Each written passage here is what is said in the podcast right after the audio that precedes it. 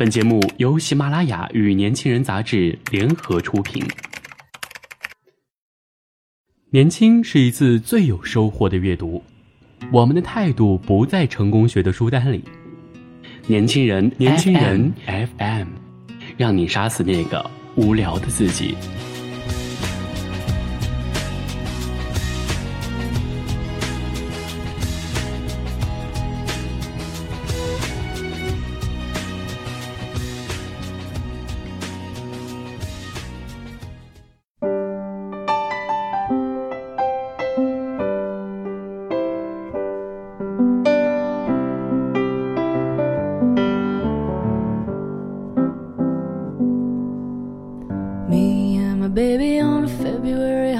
Hello，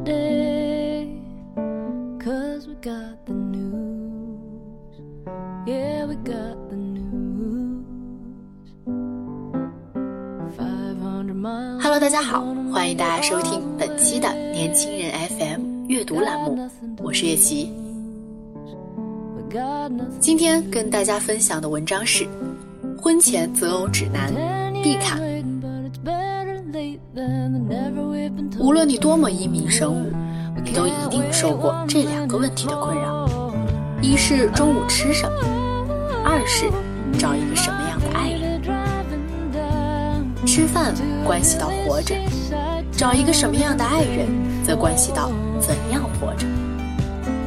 其实这两个问题都有一个标准答案，个人口味不同，适合自己的就好。在这个世界上，除了试卷上的数学题，大部分标准答案都是扯淡。什么样是合适的？没有人再回答得上来。吃饭，多试几次，总能找到一道好吃的菜，一家喜欢的餐厅。然而，要找个合适的爱人，总无法多试几次。岁月易逝，青春易老，多是个悲剧。所以这一辈子，找一个合适的人，比吃一顿合适的饭更重要，也更麻烦。虽然什么样的人合适，没有标准答案。但是，如何判断一个人是否合适，却有其简单的方法。隔壁老王的儿子就要带女朋友回家，这成了家里的头等大事。全员出动，杀鸡宰羊，洒扫应对，其紧张与激动，不亚于《红楼梦》中贾娘娘回大观园时贾府一家老小的心情。初次见面的寒暄之后，是在所难免的尴尬。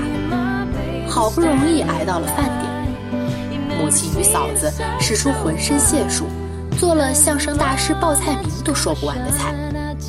桌上盆满钵满，母亲与嫂子还在厨房里舞刀弄铲。女孩端坐在桌前，父亲与男朋友连声催促赶紧吃饭。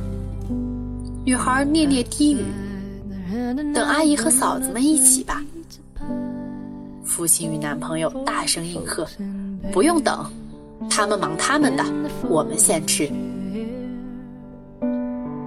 老王一家使出了洪荒之力，招待殷勤的近乎是在讨好，自我感觉很满意。然而，女孩子回家却提出要分手。男孩问：“为什么？我家里人对你不好吗？”女孩说：“好，但是我从你母亲和嫂子身上看到了你们家女人的地位。如果我嫁给你，那就是我的将来。我不愿意。再见。”老王一家很诧异，居然还有这个理儿。确实如此。要判断一个人是否合适，他的原生家庭是一个很好的参照。仔细观察，家庭中各成员之间是如何相处的，家庭事务是如何决策的，彼此之间会为什么而争执，有了矛盾会以何种方式去解决。在这些关系和事件中，往往藏着一些能够预见你们将来相处情形的端倪。虽然每个人成长后肯定都会或多或少摆脱原生家庭的影响。但是，任何人的身上也都残留着家庭的影子。反过来，家庭就是人的一面镜子。网上曾经流传林心如父母离婚的故事。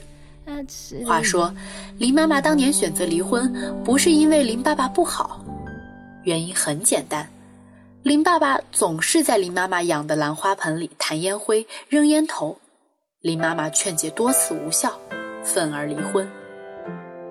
有人劝说，这点事儿小，婚姻事大，多点宽容，就将就将就吧。林妈妈回答说。一辈子太长，我不想将就。一时间，婚姻不应该将就的呼喊声此起彼伏，响彻了大半个朋友圈。此事真假无从考证，但是一个人是否合适，其生活方式确实是应该考证的问题。所谓的白头偕老，千万个日夜的生活。归根结底，就是油盐酱醋、鸡毛蒜皮。如果你有洁癖和强迫症，就无法容忍一个人回家把臭袜子扔得满天飞。这无关事情的大小，也无关心胸宽窄，实在是真的，一辈子太长。有些看似不大的事情，一两天能忍，但是十年、二十年就忍不了。平时钱怎么花，遇事如何抉择，遇到困难如何处理，会在什么情况下与人争执，会如何化解与别人之间的矛盾，喜欢什么，擅长什么，在类似关键时刻，人的反应能够看出他的性格和气度、格局。截然不同的生活方式，往往代表的是不同的价值认同。仔细考量彼此生活方式的细节，基本能够确定两个人在一起的和谐程度。如果你感兴趣的、擅长的，正好是别人讨厌的，甚至是鄙视的，这样两个人无论如何也无法在一起长期快乐生活。有一个朋友，异性缘爆棚，女朋友带着他去见自己的闺蜜。他总能在第一时间获得他们的欢心。自己和女朋友产生矛盾，他喜欢找女朋友的闺蜜倾诉，言辞之间多是常见的撩妹金句。他为什么就不能像你一样通情达理呢？我真的好累。作为闺蜜，她要是有你一半的温柔就好了。我觉得像你这样的女孩子更适合我。不少人感慨，防火防盗防闺蜜。要我说，闺蜜这个锅也是背得够冤。当年你没招架住她的甜言蜜语，又怎能苛责你的闺蜜水性杨花不知矜持？倒是对你闺蜜都妄想要雨露均沾的男人，你还不及时扫地出门，更待何时？事实证明。一个人对人际关系的处理方式，特别是和异性之间的关系处理，是影响爱人之间关系的重要因素。暖男虽好，但是如果你是一个善妒的人，他就不适合做你的男朋友。在他像阳光一样普照大地、无差别温暖每一个人的时候，你就会痛苦不堪。仔细观察对方和异性关系的相处细节。明白自己坚守的底线，就能大概知道日后是否会在这方面发生分歧。如果非要等到发现对方喜欢和异性暧昧，甚至出轨以后才捶胸顿足、大吵大闹，已经是两败俱伤、于事无补了。电影《我的早更女友》中，佟大为有一句让人深刻的台词：“我就说你们有奸情。”我祝你们性生活不协调。初听起来诙谐搞笑，细想起来，这话实在是足够恶毒。孔老夫子说：“食色，性也。”弗洛伊德也认为，人一生大部分的行为，归根所源，都是受最原始的性冲动影响。然而，直到今天，我们都很难直面性这个话题。事实证明，性正是影响亲密关系至关重要的因素，它既是双方沟通、增进感情的重要途径，又是引起彼此不和谐的重要元素。两个亲密人之间，有必要就此做良好的沟通。越是逃避，将越是个威胁。我们要走出一个误区：两个人关于性的交流，并不一定是要通过实践。更为重要的是，在这件事情上，需要从认知上达成共识。两个人愿意开展真诚沟通，是解决此问题的良好开端。首先，了解彼此的想法，如何看待婚内性行为，对婚外性行为持何种态度。其次，明白彼此的底线，如果对方发生了婚外性行为。以何种态度面对，以何种方法解决？在这个无法回避的问题面前，彼此知根知底，然后看看自己是否有意愿和能力去调整自己的行为，也明白自己相关行为背后必将会承担的后果。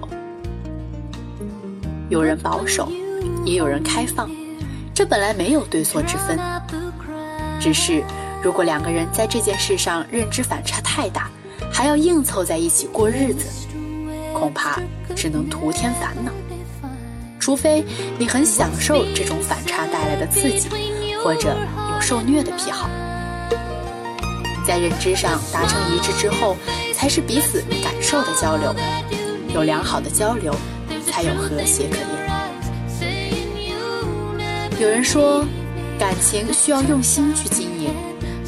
这句话听上去一点毛病没有，但是如果两个人走在两条不同的路上，越是努力，两个人就会离得越远。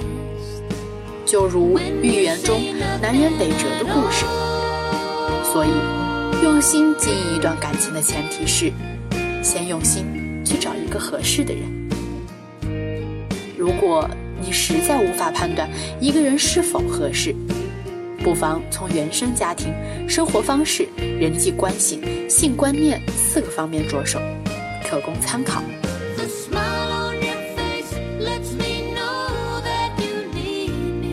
想了解更多关于年轻人 FM 的精彩资讯，请关注公众微信号 youth 幺九八幺，或直接搜索“年轻人”即可。